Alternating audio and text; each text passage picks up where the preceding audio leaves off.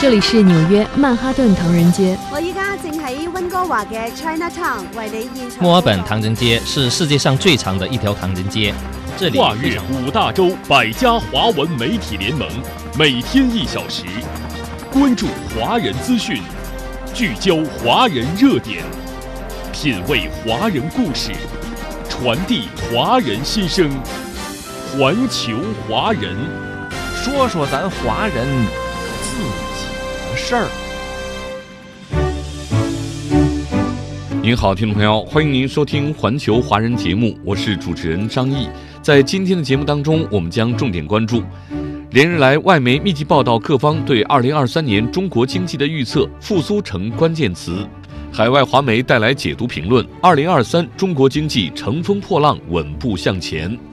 多位国际人士表示，中国过去三年取得令人瞩目的抗击疫情成绩，为全球抗击疫情做出巨大贡献。近期中国优化调整疫情防控措施是科学有效并符合实际的，有利于中国和世界经济的复苏和发展。国台办举行例行新闻发布会，发言人马晓光就近期海峡两岸热点问题回答记者提问。前方记者带来详细报道。好，听众朋友，欢迎您持续关注本期环球华人节目。关注你身边的话题，这里是环球华人头条关注。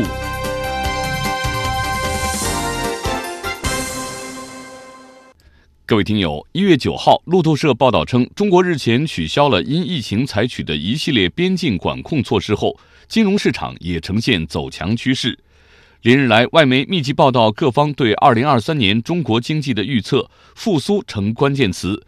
随着诸多利好经济政策落地实施，中国超大规模市场将释放更多红利，为世界经济恢复发展带来新机遇。近期，多家投资银行接连调高对今年中国经济增速的预测，不少外资企业表示已经开始制定集团高层访华日程。积极推动重启相关项目，并寻求新的投资机会。中国欧盟商会主席伍德克近日接受外媒采访时，表达了对中国经济的信心。他说：“中国有着强大的复苏基因。”北京工商大学新商经研究院执行院长周清杰表示：“中国的最新政策举措使入境通关更加高效便利，人员货物流动更加畅通，这让全球投资者看到更多机会，吸引新老朋友赴华投资发展。而看好中国经济持续增长的前景，对中国市场充满信心，是全球投资者青睐中国的更深层原因。”加拿大中华新闻社社长常建国在接受本节目采访时说：“中国超大规模市场磁力强劲，中国有十四亿多人口和四亿多人的中等收入群体，每年进口商品和服务约二点五万美元，是世界上最有潜力的超大规模市场。”二零二二年底的中央经济工作会议提出，二零二三年经济工作要抓好五个方面重点工作，排在首位的就是着力扩大国内需求。会议明确要把恢复和扩大消费摆在优先位置，扩大内需战略规划纲要（二零二二至二零三五年）和“十四五”扩大内需战略实施方案等文件也接连发布，对扩大内需作出具体部署。据美国消费者新闻与商业频道报道，高盛等多家国际银行上调了对中国二零二三年经济增长的预期，因为他们认为消费将成为主要驱动力。随着中国大市场不可替代成为国际社会的普遍共识，叠加中国坚定实施扩大内需战略的政策机遇期，将吸引更多全球投资者将目光投向东方。俄罗斯欧亚国际商务发展促进会中方会长于红毅女士在接受本节目连线时分析说：“当前国际环境依然错综复杂，外部形势变化影响仍有不确定性。”国内需求收缩、供给冲击、预期转弱的三重压力仍在显现，但更要看到的是，中国经济韧性强、潜力大、活力足，长期向好的基本面依然不变。随着各项政策效果持续显现，中国市场潜力将充分释放，实现自身发展的同时，为世界经济带来更大的利好。环球华人。好，听众朋友，欢迎您继续收听《环球华人》节目。近期有西方媒体报道称，中国国内疫情将影响国际产业链供应链稳定，拖累世界经济复苏。对此，中国外交部发言人汪文斌在日前举行的例行记者会上表示，这种论调别有用心，完全和事实背道而驰。事实是，中国的疫情防控政策既最大程度保护了人民的生命安全和身体健康，又最大限度减少了疫情对经济社会发展的影响。过去三年，中国经济年均增长百分之四点五左右，明显高于世界平均水平。在世界经济下行压力加大、全球贸易动能转弱的背景下，中国积极扩大开放，向全球提供优质产品和服务，在全球产业链供应链中发挥了稳定器的关键作用。汪文斌指出，中国政府优化调整疫情防控措施后，包括世贸组织、经合组织等在内的国际组织负责人。都普遍看好中国经济发展前景，认为这将有助于支撑世界经济复苏和发展。近期，多家国际投资机构纷纷上调2023年中国经济增速预测，许多外国在华商会认为有关措施将重振投资营商信心，恢复市场乐观情绪，中国将继续成为外资优先投资目的地。美国银行一项调查显示。近期认为中国经济会出现更高增速的基金经理比例，从去年十一月的百分之十三升至目前的约百分之七十五。当前中国疫情形势整体向好，不少省市已度过疫情高峰，生产生活加快恢复正常。随着需求逐步回升和政策效应叠加，中国经济社会活力将进一步释放，为世界各国带来更大的机遇。中国作为世界经济复苏稳定器和增长发动机的作用将会进一步凸显。与此同时，多位国际人士也表示，中国过去三年取得令人瞩目的抗击疫情成绩，为全球抗击疫情做出巨大贡献。近期中国优化调整疫情防控措施是科学有效并符合实际的，有利于中国和世界经济的复苏和发展，给全球经济发展带来新机遇。哈萨克斯坦国际欧亚研究学会中国和亚洲研究项目主任安东布加延科。中国从本国实际情况出发，持续适时调整防疫政策，减少疫情对经济社会发展的影响。中国经济强劲复苏的趋势可以预见，值得期待。这也意味着我们可以在经济发展和疫情防控之间找到平衡。厄瓜多尔卫生部治理部门副部长加弗列拉阿吉纳加。从新冠疫情爆发至今，中国尽全力与厄瓜多尔展开合作，提供医疗物资、新冠疫苗，这对我们抗击疫情十分重要。如果没有中国的帮助，我们根本不可能成功应对疫情，也不能让我们的经济得以尽快复苏。多国人士表示，当前中国政府优化调整疫情防控政策，从长远看，这将有力提振世界经济发展的信心。俄罗斯工商会主席谢尔盖·卡特林。中国进一步优化疫情防控措施，对俄罗斯而言非常重要，相信将会大幅增进俄中双边贸易往来，带来更多商机。新加坡全国旅行社协会出境主席黄耀雄。许多新加坡游客希望前往中国旅游，中国的美食、美景、传统文化都充满吸引力。中国优化疫情防控措施后，相信在未来的日子里会有更多的游客前往中国。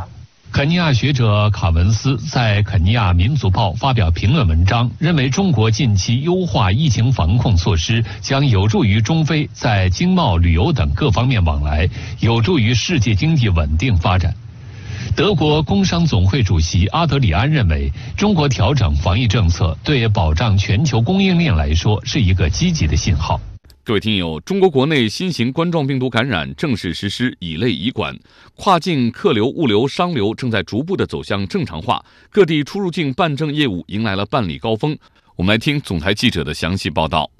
在北京市公安局出入境管理总队服务窗口，有不少市民按照预约来到这里办理护照、赴港澳旅游签注等业务。我女儿等于是从国外回来到香港落地，我呢跟她会合，会合完玩几天再回来。在上海。二十个出入境办证大厅，一百五十个窗口全量开放。目前，上海出入境办证采取预约制，申请人可按需提前十个工作日内进行预约。早上开门时，门外等待办证的市民已经排起了长队。预约顺利吗？啊，预约还可以，还可以。多久抢着号的？刷了大概半个小时。福田口岸是连接内地与香港的重要陆路口岸。福田口岸出入境双方向共开通五十八条人工验放通道和一百零九条快捷通道，往来深港的通勤市民络绎不绝。很快，如果你都资料都准备好的话，就十五分钟就搞定。肯尼亚首都内罗毕与中国广州之间的直飞航班之前因为疫情中断，九号这趟航班正式复航。对于离家在外的游子们来说，回家的路又近了一点。来听报道。九号当天下午三点五十分，来自中国南方航空的班机顺利起飞，从内罗毕飞往广州。这是在三年停航以后，中国首次恢复该直航航班，旅客们表达了激动的心情。太高兴，太兴奋了，太兴奋了！你要知道，这几年我们回国真的不容易，好好过个年。I am a businesswoman. 我是一名商人，时常前往广州，大概一个月两次。我感到很兴奋，因为旅行可以正常进行了。我们大家都为此感到非常高兴。旅游业是肯尼亚的支柱产业，占其经济总量的百分之四点四。每年都有两百多万外国游客入境旅游，其中包括大量的中国游客。但在新冠疫情期间，肯尼亚旅游业遭受了前所未有的打击，入境外国游客人数锐减至疫情前的三分之一。而现在，肯尼亚的旅游从业者已经看到了新的商机，期待中国游客重返肯尼亚。肯尼亚导游查蒂。我们期待着肯尼亚旅游业恢复正常，时隔三年再次迎接中国旅游市场，我们对此充满希望，也非常兴奋。肯尼亚有非常丰富的旅游资源，欢迎中国游客来到肯尼亚。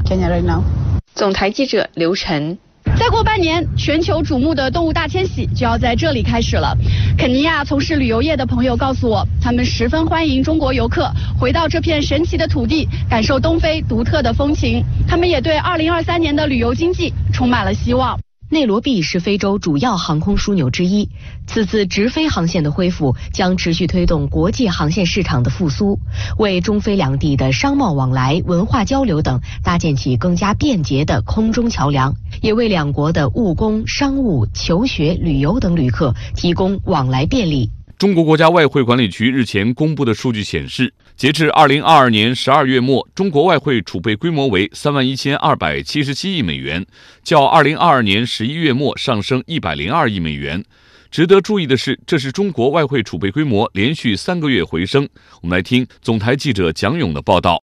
我国外汇储备规模在二零二二年四季度连续三个月上升。二零二二年全年，我国外汇储备规模始终保持在三万亿美元以上，充分发挥了国家经济金融的稳定器和压舱石作用。国家外汇管理局相关负责人表示，我国经济韧性强、潜力大、活力足，长期向好的基本面没有改变，有利于外汇储备规模保持总体稳定。光大银行金融市场部宏观研究员周茂华认为。外汇储备稳定在三万亿美元上方，保持基本平稳，实现了稳健经营，体现了我国经济发展的韧性。主要是呢，我国的外贸涨性韧性，跨境资本的有序流动，人民币汇率的弹性显著增强，较好的发挥了国际收支自动稳定器的作用。同时呢，我国的外汇储备结构不断优化，投资管理水平稳步提升。回顾二零二二年全年，受汇率和资产价格变化等因素影响。全球多国外汇储备规模下降。国际货币基金组织发布的最新数据显示，二零二二年前三季度全球外汇储备规模下降一点三万亿美元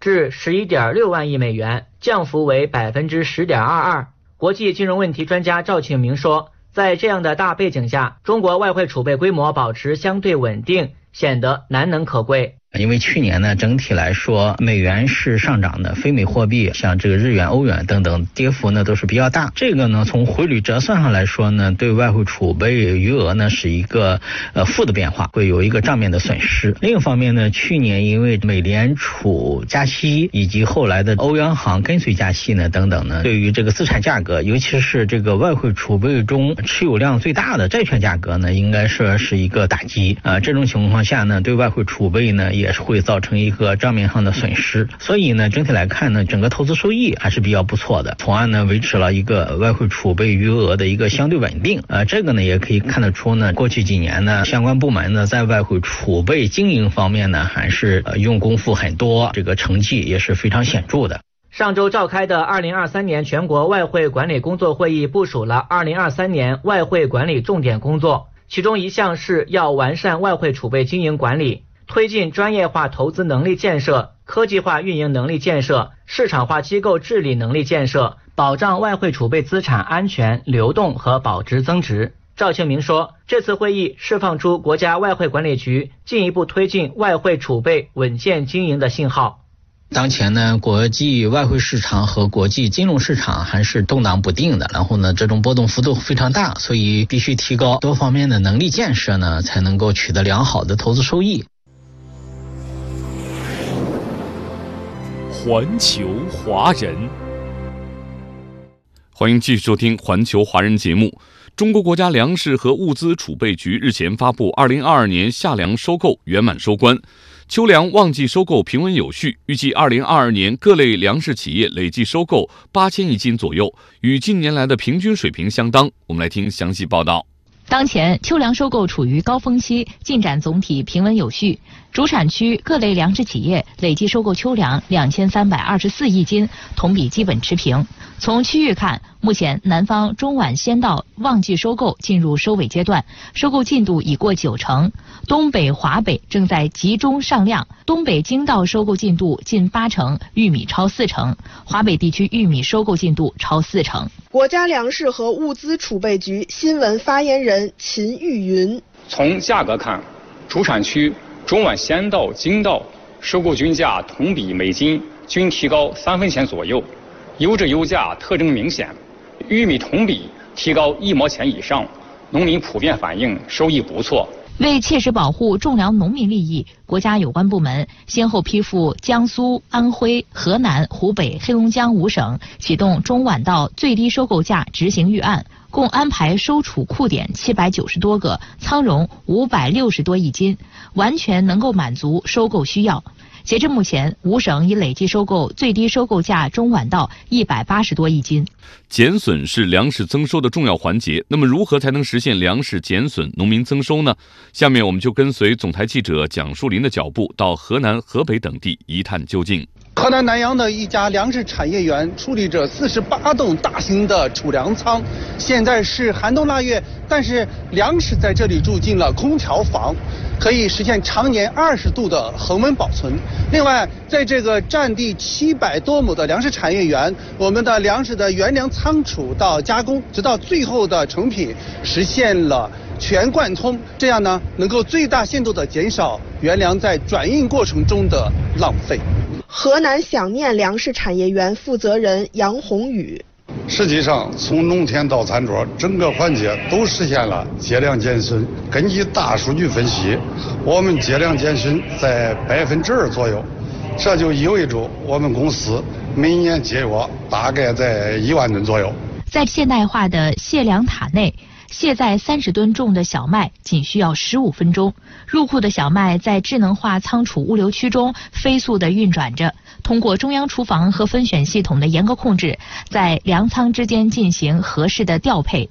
即便不进入粮仓，每一粒小麦都能实现质量监控。杨宏宇，这是目前国内最先进的光谱色选系统，类似于感应器和传感器的原理，确保每一粒粮食的安全、绿色和无公害。在河北衡水，当地改建低温绿色储粮仓库，用现代化手段减少储粮损耗。中储粮集团公司衡水分库负责人高欢：今年我们采用了内环流技术，可以让粮食保持在低温状态，减少粮食损耗。国家粮食和物资储备局有关负责人表示，将充分发挥全国五千五百多家粮食产后服务中心作用，助农产后减损增收。同时，通过指导农户科学储粮、推广适宜农村新型经营主体需要的储粮装具等方式，最大限度减少庭院储粮损失。为了扎实推进优质粮食工程，各地为农户提供了清理、烘干、收储、加工、销售等服务，确保粮食颗粒归仓，农民增产增收。我们继续来听详细报道。眼下，全国第三产粮大省山东秋粮收购进展顺利。这两天，齐河县刘桥镇粮食智能仓储售卖中心，每天农户送来的粮食都达到上千吨。种粮大户袁本刚告诉记者，与往年不同，这次他卖粮有了新选择。他们这边啊，搞了一个代囤的业务，我们可以烘干以后啊，直接出售给他，这样呢，我们省心省力。在河南滑县，为让农民省心卖粮。中储粮安阳直属库有限公司华县道口分公司创新个性化服务，每天下派六名技术人员深入到全县各个粮食收购点，提供前置检测服务，有效提高了入库效率，加快了收购进度。中储粮安阳直属库有限公司华县道口分公司经理张浩，有效减少了因粮食不符合国家质量标准产生的返车，节约了农户时间。确保了农户卖明白粮、舒心粮。在吉林，收粮企业的大数据信息化手段，实现让数据多跑腿，让农民少跑路。收粮农民通过手机就可以选择最近的库点和合适的时间收粮，减少排队收粮等候时间。中储粮集团公司龙家直属库副总经理石景峰：收粮的高峰期吧，我们起早开秤，最晚关秤，应收尽收。随到随收。环球华人，各位听友，本周三上午，国台办举行例行新闻发布会，发言人马晓光就近期海峡两岸热点问题回答了记者的提问。我们首先来听前方记者左延兵的介绍。我是参加本次国台办例行新闻发布会的记者左延兵，我来梳理一下今天国台办发布会的重点内容。今天是二零二三年国台办举行的首场新闻发布会。国台办发言人马晓光说，新年前夕，习近平总书记发表新年贺词，表达了对广大台湾同胞的深情厚谊，希望两岸同胞携手共创中华民族绵长福祉，在台湾岛内引发广泛关注和热烈反响。在中华民族传统节日春节到来之际，中共中央台办、国务院台办积极落实习近平总书记重要讲话精神，采取一系列措施，关心慰问台湾同胞，推动恢复。两岸正常交流往来，中央台办、国台办主任宋涛发表新年寄语，向广大台湾同胞致以新年祝福和诚挚问候，全面阐释对台方针政策和对两岸关系重大问题的态度主张，呼吁两岸同胞和衷共济，同心同行，秉持民族大义，担负历史责任，共护台海和平稳定，共享祖国强盛荣光，共创中华民族伟大复兴美好未来。中央台办、国台办近日发出通知，要。求各地台办做好二零二三春节期间慰问台胞台商工作。国台办还向全国国台企联、各地台协发出新春慰问信，向广大台商及其家人致以慰问和祝福。发言人表示，我们还会本着两岸一家亲理念。采取一系列措施，鼓舞并激发两岸同胞信心，反对台独和外部势力干涉，尊重关爱造福台湾同胞，加强推动恢复两岸人员往来和各领域交流，不断深化融合发展，共创两岸关系美好未来。在记者提问环节，有记者请发言人回顾总结2022年两岸关系，并展望2023年两岸关系发展时，马晓光说：“2022 年两岸关系复杂严峻，在以习近平同志为核心的党中央坚强。”领导下，我们牢牢把握两岸关系主导权和主动权，团结两岸同胞，推动两岸关系向前发展，对台工作取得新的进展。我们有力引领两岸关系正确发展方向，我们积极推动两岸关系和平发展、融合发展。我们坚决开展反分裂、反干涉重大斗争。在新的一年，我们将全面贯彻党的二十大精神和新时代党解决台湾问题的总体方略，坚持和平统一、一国两制基本方针，坚持一个中国原则和九二共识，坚决反对台独分裂和外来干涉，坚持团结广大台湾同胞，共同推动两岸关系和平发展、融合发展，推进祖国统一进程，为共创中华民族绵长福祉而携手奋斗。在问到二零二二年两岸人员往来和各领域交流情况，和对二零二三年两岸人员往来和交流合作有何展望时，发言人表示，二零二二年由于新冠疫情影响和民进党当局人为阻碍，两岸人员往来和线下交流受阻，但以线上线下结合等方式开展的两岸交流始终没有停，两岸同胞走近走亲的热切愿望始终没有减。过去一年两年交流融合克难前行，取得了新进展新。成效，呈现出一些新特点。马晓光说：“要交流，要合作，是两岸同胞的共同心声。新的一年，我们将继续致力于促进两岸各领域交流合作，不断深化两岸融合发展，造福两岸同胞。”以上就是我在本次国台办例行新闻发布会上掌握的重点内容。好，感谢前方记者左延兵的介绍。听众朋友，您收听的是环球华人节目，稍后我们继续。环球华人。